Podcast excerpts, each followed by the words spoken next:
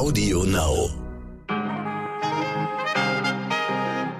Liebe Zuhörerinnen, ich wünsche Ihnen einen guten Morgen an diesem Mittwoch, dem 16. März. Ich bin Michel Abdullahi und hier ist für Sie heute wichtig mit unserer Langversion.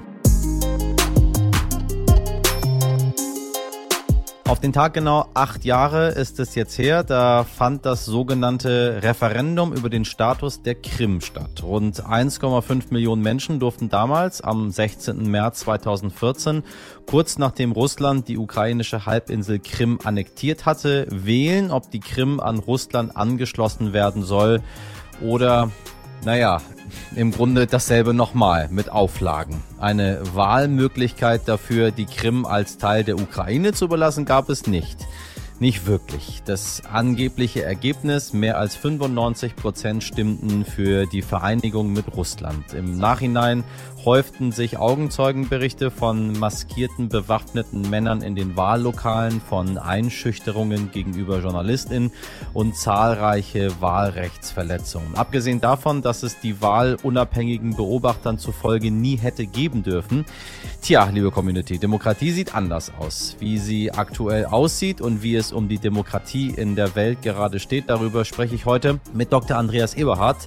Dr. Eberhardt arbeitet seit mehreren Jahrzehnten in Stiftungen Stiftungen zur Förderung der Demokratie und er erklärt auf eine ganz, ganz schlaue, einfache, kluge, tolle, Sie sehen, ich bin begeistert, Art und Weise, wieso selbst die Demokratie in Deutschland äußerst fragil ist. Ich möchte Ihnen sowieso alle unsere Gespräche natürlich immer ans Herz legen, ähm, aber das ganz besonders heute, weil so gut wie es aussieht, so ist es nicht, wenn wir, sage ich mal, einfach so weitermachen wie bisher. Also wenn Ihnen das, was wir hier gerade haben, am Herzen liegt, hören Sie mal zu und lassen Sie uns gemeinsam versuchen, das, was Dr. Eberhard uns sagt, auch umzusetzen.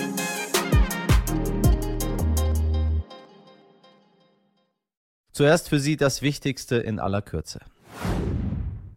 Es gibt Neuigkeiten von Gerhard Schröder. Über das Online-Netzwerk LinkedIn teilte er mit, auf die Ehrenbürgerschaft der Stadt Hannover zu verzichten. Derweil bezeichnete der ukrainische Botschafter in Berlin die Russlandreise des ehemaligen Kanzlers als komplett ergebnislos und sinnlos auf der einen Seite traurig, was dieser Mann hinterlässt, aber vermutlich kann er auf solche Ehren und Andenken verzichten. Immerhin bringt die Ehrenbürgerschaft kein Geld. Anders als so eine Stelle bei Gazprom, sagen wir mal, meine Damen und Herren. Aber wer weiß, vielleicht passiert da noch was. Wobei man an dieser Stelle trotzdem auch nochmal sagen wollte, äh, die Stadt Hannover wollte ihm zuerst die Ehrenbürgerschaft entziehen und er ist der ganzen Sache einfach ein bisschen zuvor gekommen der gute Gerhard. Stichwort Brioni, meine Damen und Herren, Stichwort Brioni. Nein, wollen wir ihn nicht ärgern, schauen wir mal, was passiert. Äh, es ist alles sowieso sehr sonderbar, was gerade passiert. Benzin zu teuer, die Bahn zu oft, zu spät und am Himmel, da wird gerade wieder gestreikt. Deswegen ist es in den letzten Tagen vermehrt zu Flugausfällen in Deutschland gekommen. Heute und morgen soll wieder über Lohnerhöhung für bundesweit 25.000 Sicherheitskräfte verhandelt werden. Bis das durch ist, bleiben Sie besser, wo Sie sind. Macht keinen Spaß gerade, sich fortzubewegen. Nachdem der US-Autobauer Tesla in Deutschland bereits Milliarden in Form einer Gigafactory im brandenburgischen Grünheide investiert hat, legt nun der US-Konzern Intel nach. Der Chip-Hersteller teilte mit, eine große Fabrik in Magdeburg bauen zu wollen. Mit dem Projekt seien Milliardeninvestitionen in die Halbleiterindustrie in Deutschland verbunden. Liebe HörerInnen, nachdem wir gestern bereits über VPN-Tunnel gesprochen hatten, äh, wird es heute wieder technisch. Wir alle besitzen einen Computer oder Laptop und wenn Sie keines der Produkte mit einem gewissen Apfel drauf nutzen, wie ich zum Beispiel, dann kennen Sie das nachfolgende Produkt womöglich sehr gut, einen Virenschutz. Einer der erfolgreichsten Softwarehersteller für Virenschutzsoftware ist das russische Unternehmen Kaspersky. Vielleicht nutzen auch Sie diese Software. Nun hat das Bundesamt für Sicherheit in der Informationstechnik BSI eine Warnung vor der Nutzung der Software herausgegeben. Das BSI befürchtet, das Unternehmen und seine Software könnte für russische Cyberangriffe genutzt werden. Grund dafür seien die weitreichenden entsprechenden Systemberechtigungen, über welche die Software in den Daten von Nutzern verfügt. Betroffen sind jedoch nicht nur Privatpersonen wie Sie und ich, sondern auch Unternehmen und Behörden mit besonderen Sicherheitsinteressen. Kaspersky arbeitet unter anderem mit den Tech-Größen Microsoft, Intel und IBM zusammen. Bereits vor einer Woche legte das Formel-1-Team von Ferrari seine Kooperation mit dem russischen Unternehmen auf Eis.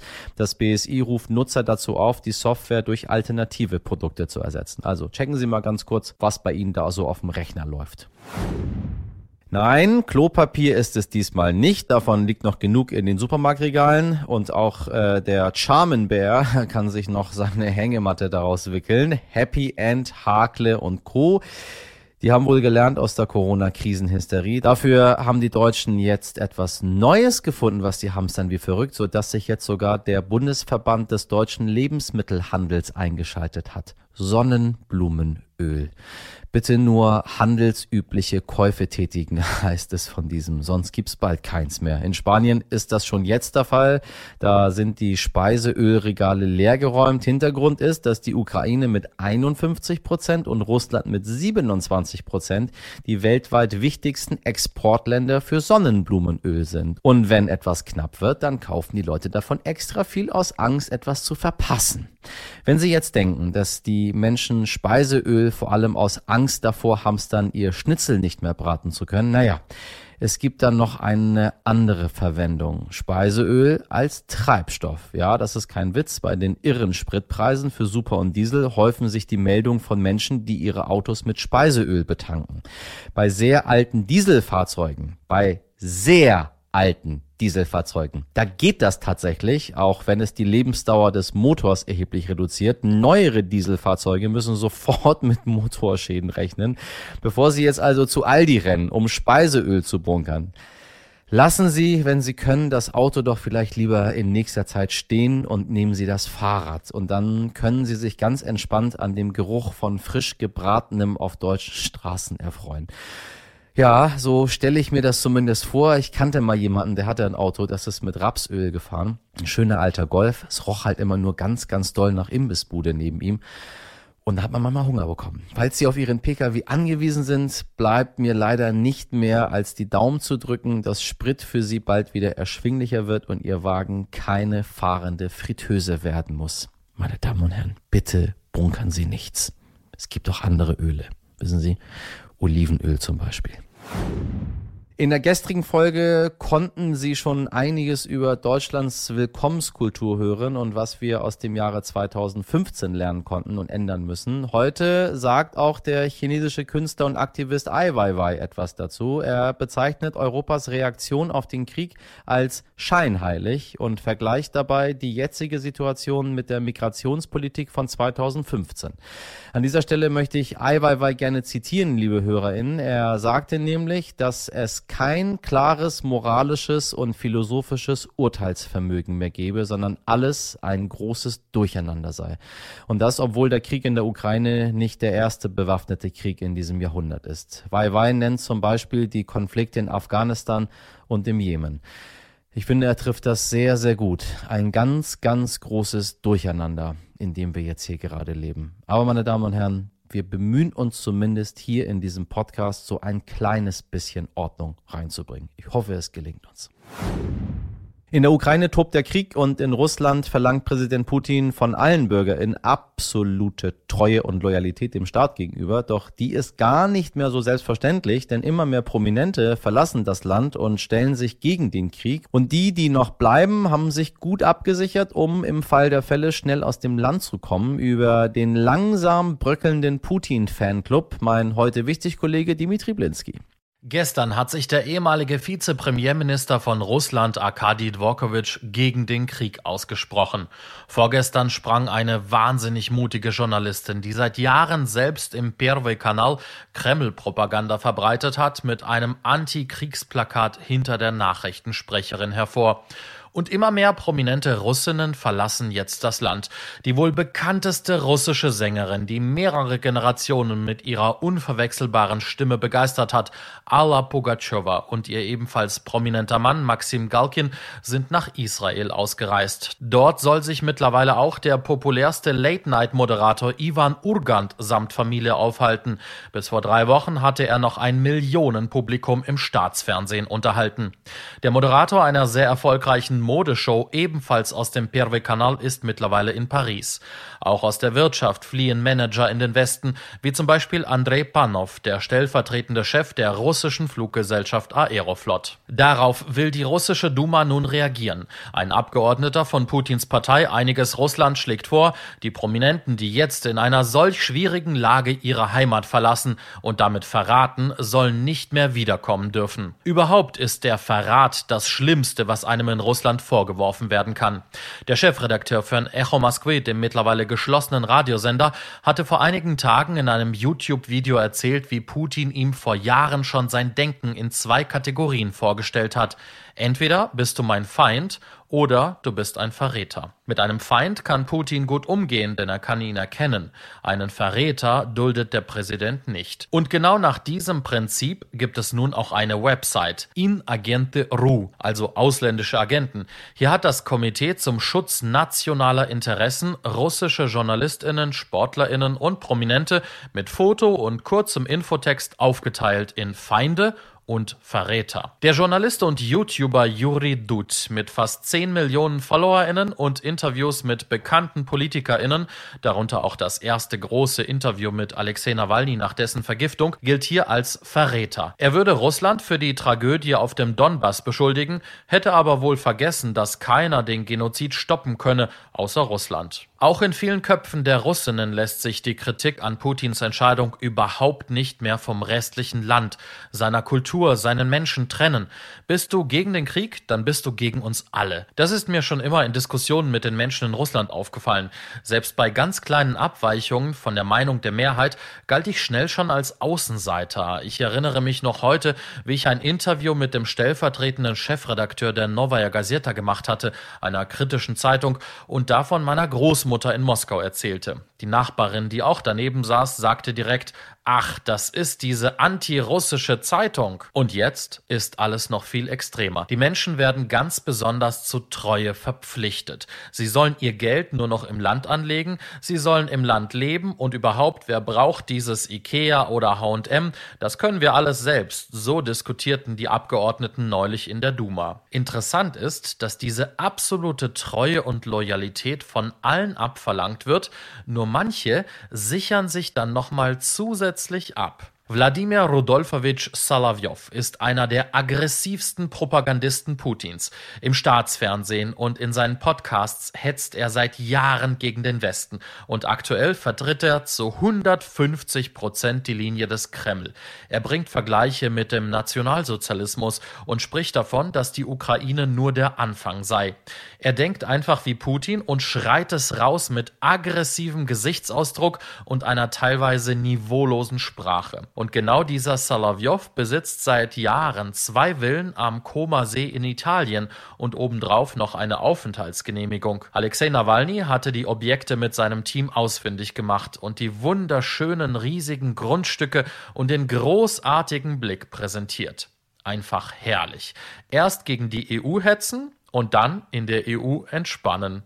So kann's gehen. Auch Außenminister Sergei Lavrov, noch Putins engster Vertrauter, hat sehr gute Beziehungen ins Ausland. Seine Tochter lebt in New York und dort soll er auch Immobilien besitzen. Valentina Matvienko ist im Sicherheitsrat der Russischen Föderation und ganz nah dran am Präsidenten Putin. Kurz vor dem Einmarsch hatte sie medienwirksam an Wladimir Putin appelliert, sie müssen etwas tun. Sie können nicht länger zuschauen, wie Kinder in der Ukraine sterben. Sie hat ihn praktisch zum Krieg Krieg aufgefordert. Sie sprach dann auch davon, dass das russische Volk nun sicher auch mal zurückstecken müsse. Persönliche Interessen seien nun eben nicht so wichtig wie die des ganzen Landes.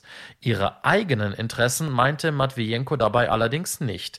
Sie selbst besitzt auch eine großzügige Villa in Italien, gekauft für sieben Millionen Euro in der Nähe von Pesaro, ausgestattet mit einem Privatstrand. Aufgedeckt hatte das ebenfalls das Team von Nawalny mit Hilfe von Akten und schicken Instagram-Posts der Kinder von Frau Matvienko. Jelena Malischewa ist so etwas wie die oberste Ärztin im russischen TV.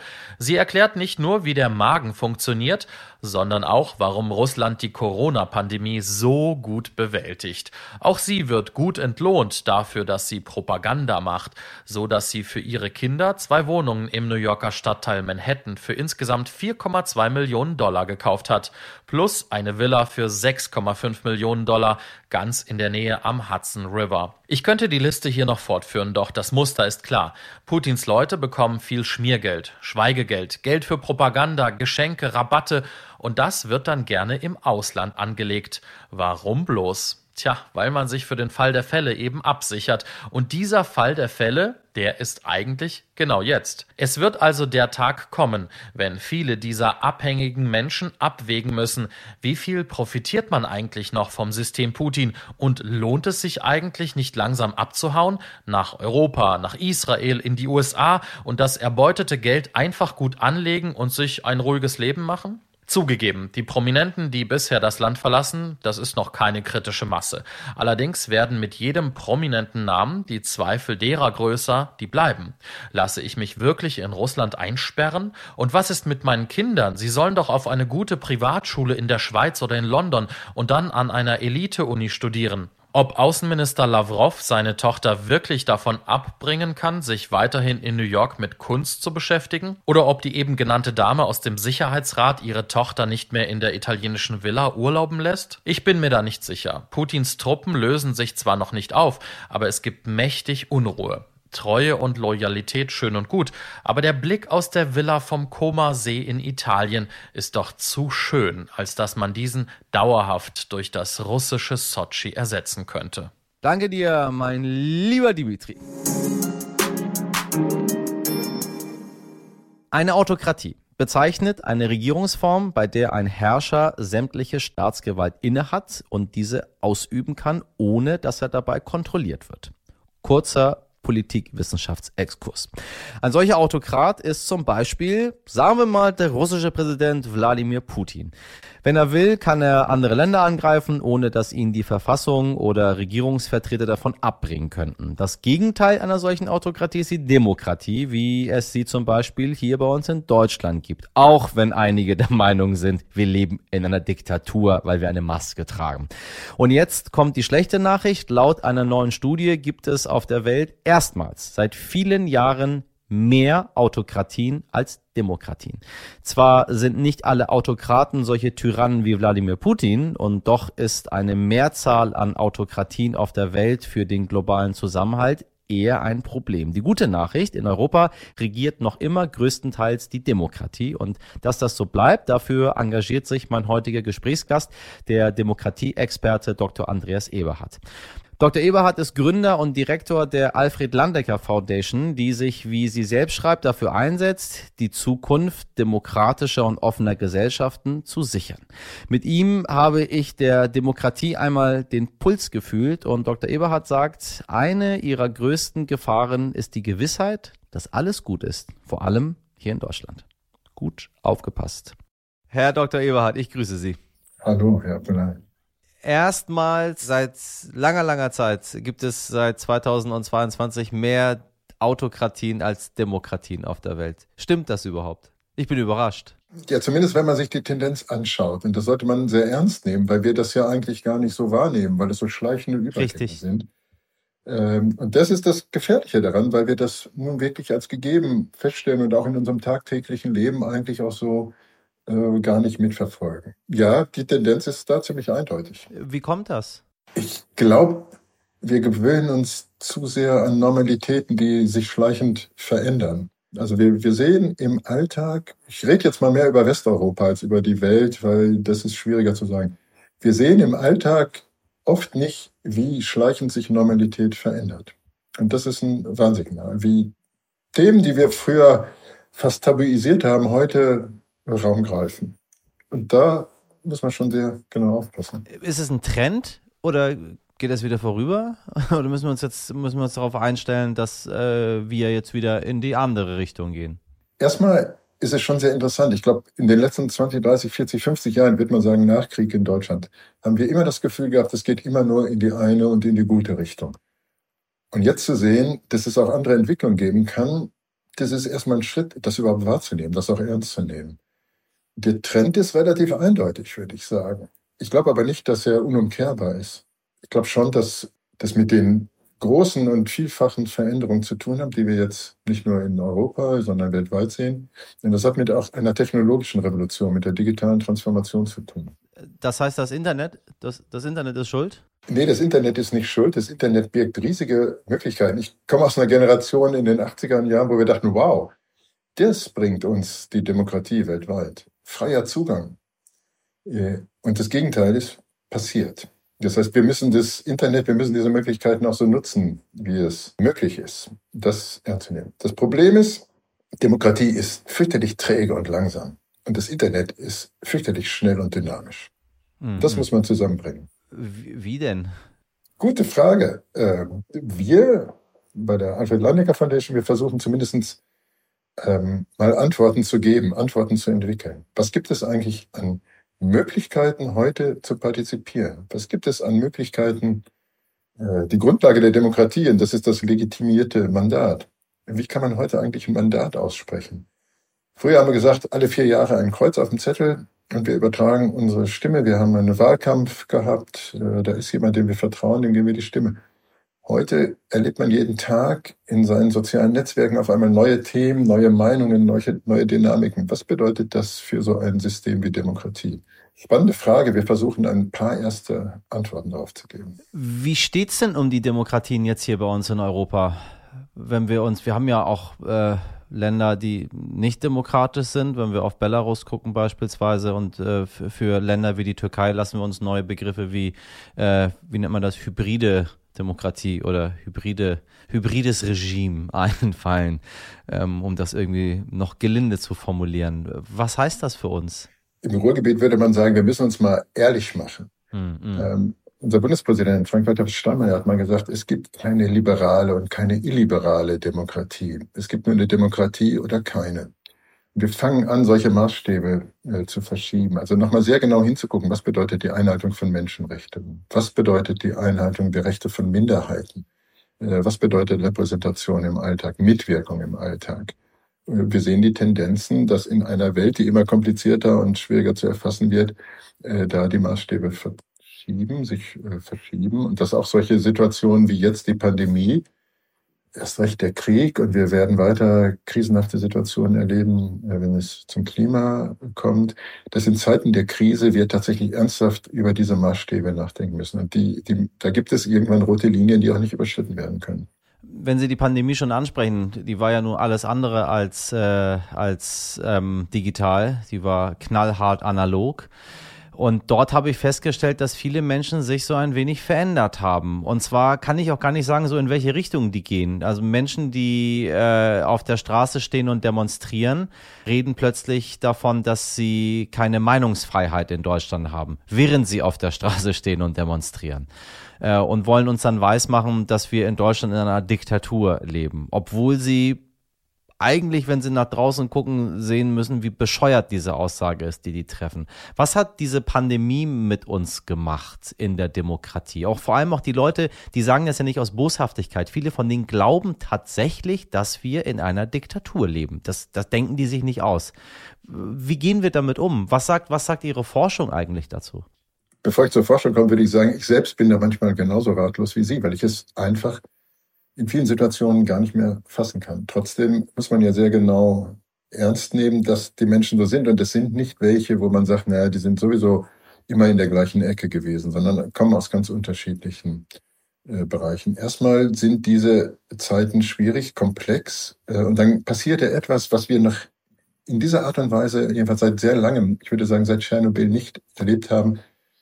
Etwas Unsichtbares gefährdet uns wirklich in hohem Maße. Und dann ist die Suche einer Erklärung dafür, dass auf einmal viele Dinge, die wir bisher als gewohnt und sicher angesehen haben, nicht mehr funktionieren, äh, dann gibt es die Suche danach. Und viele Menschen greifen dann einfache Erklärungsmuster auf. Ähm, und ich will auch nicht verhehlen, da gibt es auch Menschen, die dann ihr Geschäft damit machen, äh, ihr politisches Geschäft damit betreiben. Und man sieht in allen Zeiten der Krise, in unterschiedlichen Gesellschaften, in unterschiedlichen Zeitepochen sind Menschen immer anfällig für solche einfachen Erklärungen. Und sie, sie glauben das auch. Und aus diesem Weg wieder herauszufinden, das ist schwierig man merkt ja jetzt, äh, die, die Mobilisierungskraft der Pandemie lässt ein bisschen nach, aber schon wird auch das Thema Ukraine-Krieg äh, aufgegriffen. Ja, man muss Menschen klar widersprechen, äh, auch klar dazu Stellung nehmen. Aber wir sollten alle gewahr sein, und das meinen wir auch mit Fragilität von Demokratie, äh, dass Menschen, auch ganz normale, kluge Menschen, anfällig für solche Muster sind. Das heißt eigentlich konkret, wir brauchen weiter Demokratieförderung, obwohl wir eigentlich in einer sehr, sehr stabilen Demokratie leben. Wir haben äh, politische Bildung, wir haben Demokratieförderung, wir haben viele Programme der Bundesregierung. Wir haben Ihre Stiftung, die Alfred Dandecker Foundation. Was machen Sie eigentlich? Ja, wir versuchen uns selbst äh, ein wenig als eine Art Inkubator für Demokratie äh, aufzustellen. Äh, Sie sagen, dass es so viele Programme gibt. Ich selbst bin seit 20, 25 Jahren im Förderbereich tätig und ich sehe schon, dass wir in vielen Bereichen eben doch relativ wenig Wirkung hinterlassen. Äh, also was haben solche Programme mit der tatsächlichen, dem tatsächlichen Alltagsleben von Menschen zu tun? Ich glaube, Programme funktionieren nicht, wenn man einfach nur drauf, drauf schreibt, das sind Demokratieprogramme, mhm. sondern Demokratie muss erlebbar sein. Ja. Man muss hier in der großen Stadt und in einem kleinen Dorf, man muss erfahren, dass man tatsächlich eine Wirkung hat, dass man Einfluss hat ähm, und das ist in vielen Bereichen schwierig geworden. Und das, da geht auch unsere, unser Bemühen hin, wo kann man sich denn selbst als demokratisches Subjekt erleben. Und das ist nicht immer nur, da will ich auch nicht missverstanden werden, der digitale Raum, aber wir haben viele digitale Tools, die damit, die so etwas auch befördern können. Aber Demokratie muss erlebbar, erfahrbar sein. Und da ist es, glaube ich, schwierig im Moment obwohl wir es alle wissen, obwohl wir in der Demokratie leben, obwohl wir um unsere Rechte jederzeit Bescheid wissen. Wir brauchen ja nur aktuell so ein bisschen nach links und rechts zu schauen und dann sehen wir, wie es ganz, ganz anders laufen kann. Und trotzdem kann es, ist meine Frage an Sie, auch sein, dass, dass bei uns irgendwann wir so schleichend die Demokratie in der Form, wie wir sie jetzt haben, doch wieder verlassen? Geht das? Auch in Deutschland? Klar geht das. Demokratie ist in, in dem Sinne sehr fragil. Sie können auf sehr demokratischem Weg die Demokratie abschaffen, abwählen. Hm. Das sieht man ja auch um uns herum, wie in demokratischen Wahlen Menschen gewählt werden, die mit Demokratie wenig am Hut haben. Für mich gab es den, ich würde sagen, einen, einen Moment, der auch für meine Arbeit von Bedeutung war, als ich feststellen musste, dass die größte Oppositionsfraktion im Deutschen Bundestag für einen größeren Teil aus Antidemokraten besteht. Aus, aus Antisemiten, aus Populisten. Ja.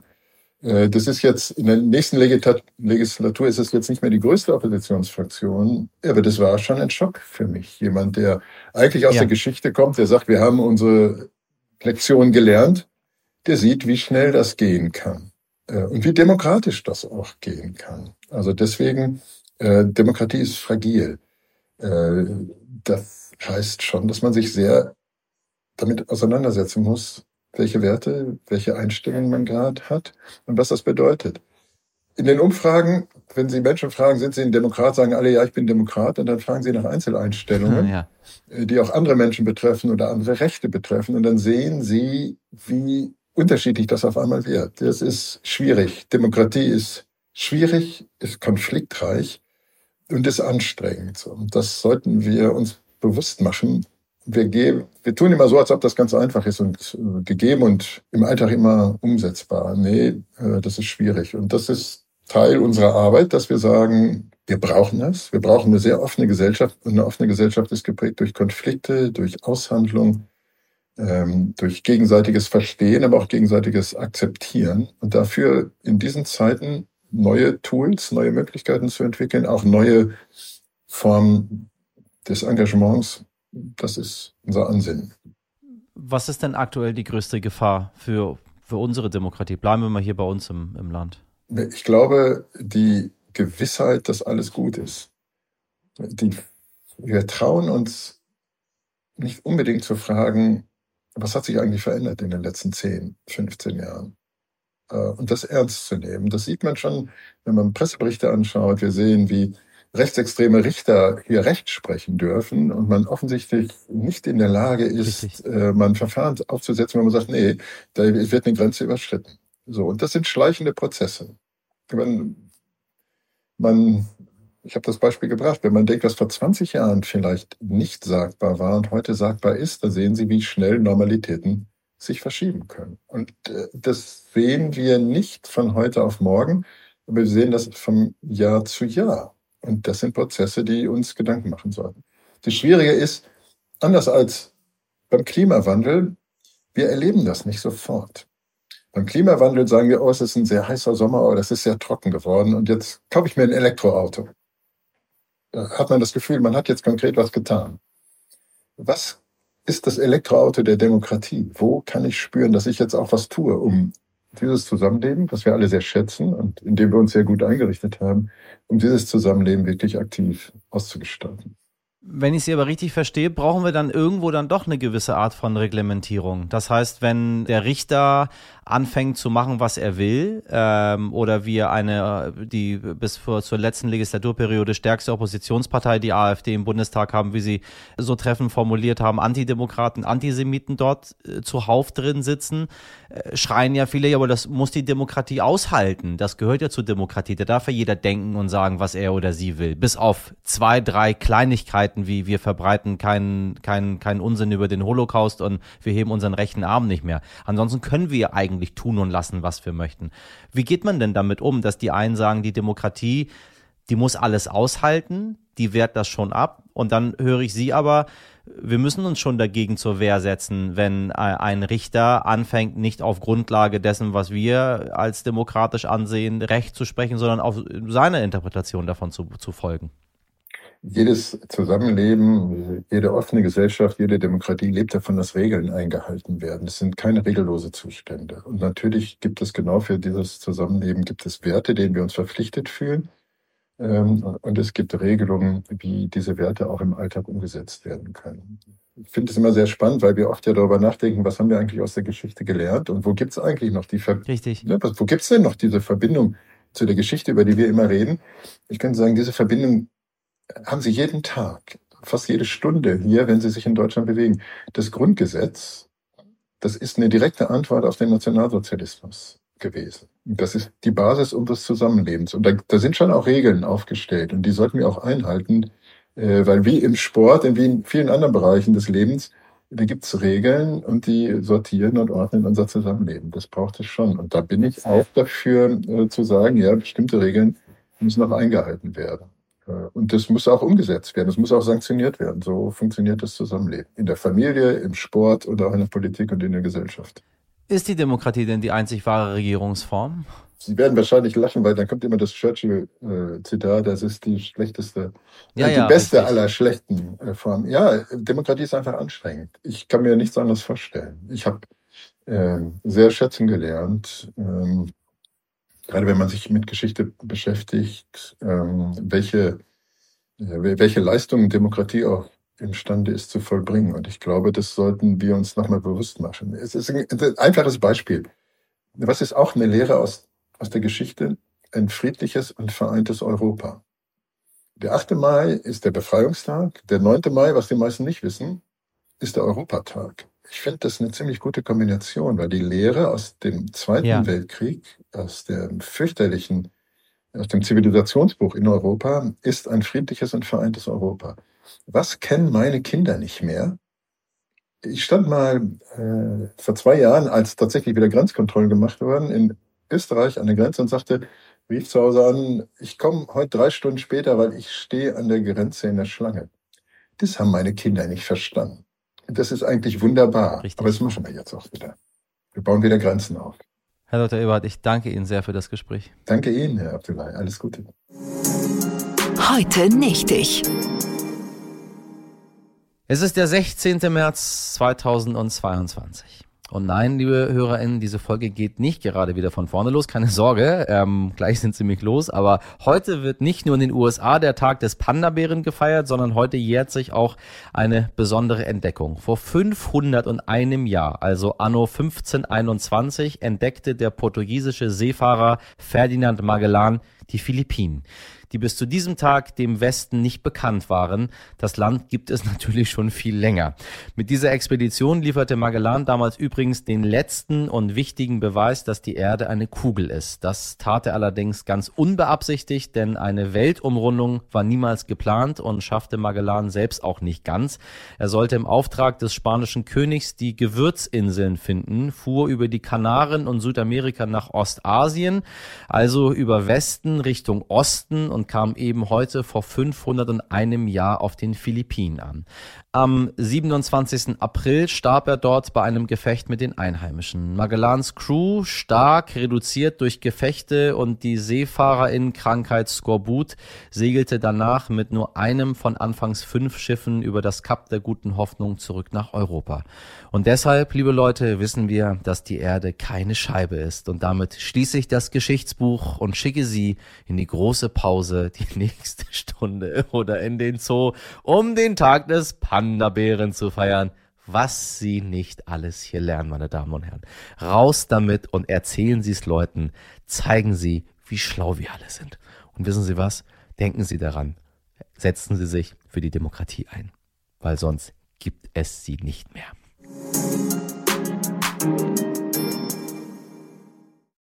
Im 16. Jahrhundert musste man noch mehrere Monate warten, bis man Informationen bekam. Heutzutage geht das viel schneller, denn Sie können einfach morgens ab 5 Uhr in diesen Podcast rein oder auch in andere Podcasts. Sie müssen ja nicht mich hören die ganze Zeit. Also ähm, hören Sie mal andere und dann wissen Sie mal, was Sie so an mir haben, meine Damen und Herren. Nicht häufig sagt Ihnen jemand so oft, wie schön Sie sind. Und wissen Sie was? Sie sind es. Und wenn Ihnen das, was Sie hier hören, so gut gefällt, wie Sie mir gefallen, wie SeefahrerInnen eine gute Kombüse, dann empfehlen Sie uns weiter, abonnieren Sie uns und selbstverständlich freuen wir uns auch über eine Flaschenpost von Ihnen an heute einfach ab in die Elbe damit. In der mehr oder weniger seefesten Redaktionscrew waren heute für Sie an Bord Sabrina Andorfer, Mirjam Bittner, Dimitri Blinski, Etienne Cebula, Frederik Löbnitz und Freya Steinke. Produziert hat diese Folge Steuerfrau Lia Wittfeld für Sie. Ich wünsche Ihnen einen schönen Mittwoch. Machen Sie was draus. Ahoi, Ihr Captain Michel Abdullahi.